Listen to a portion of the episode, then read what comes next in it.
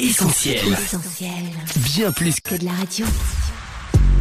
Trésor quotidien. Mercredi 28 février. Appelé par Dieu. Luc chapitre 15, versets 1 à 7.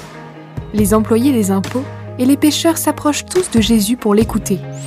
Il faut croire que les paroles de Jésus étaient un véritable baume sur les plaies morales de tous ces pauvres gens marqués par le péché, par les dures épreuves de la vie. Les publicains n'étaient certes pas malheureux sur le plan matériel, c'étaient les collecteurs de taxes, d'impôts, donc ils étaient assez fortunés, mais par contre ils étaient beaucoup plus mal à l'aise sur le plan moral et spirituel. En fait, ils profitaient de la situation de l'occupation romaine, mais au fond d'eux-mêmes, ils savaient bien, comme tout pécheur, que ce qu'ils faisaient ne pouvait pas être approuvé par Dieu.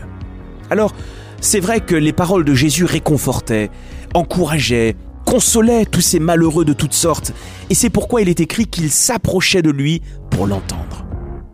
Ces gens représentent le groupe des résignés qui souffrent de leur situation, de leurs péchés, mais il y a malheureusement aussi de l'autre côté le groupe des propres justes, le groupe des religieux qui critiquent, qui murmurent, qui contestent ce que dit et ce que fait Jésus. Jésus dit, Je suis venu chercher et sauver tous ceux qui étaient perdus.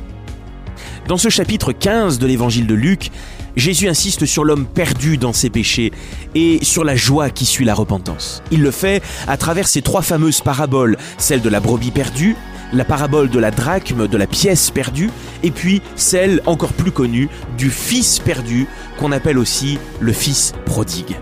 Cette brebis perdue, cette drachme perdue, ce fils perdu, c'est vous, c'est moi, c'est tout homme, comme le dit l'Épître aux Romains, car tous ont péché et sont privés de la gloire de Dieu. Mais ils sont gratuitement justifiés par sa grâce, par le moyen de la rédemption qui est en Jésus-Christ.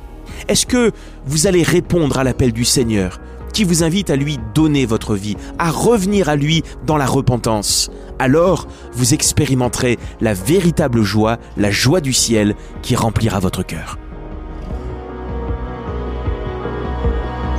C'était Trésor quotidien en partenariat avec Viens et Voix.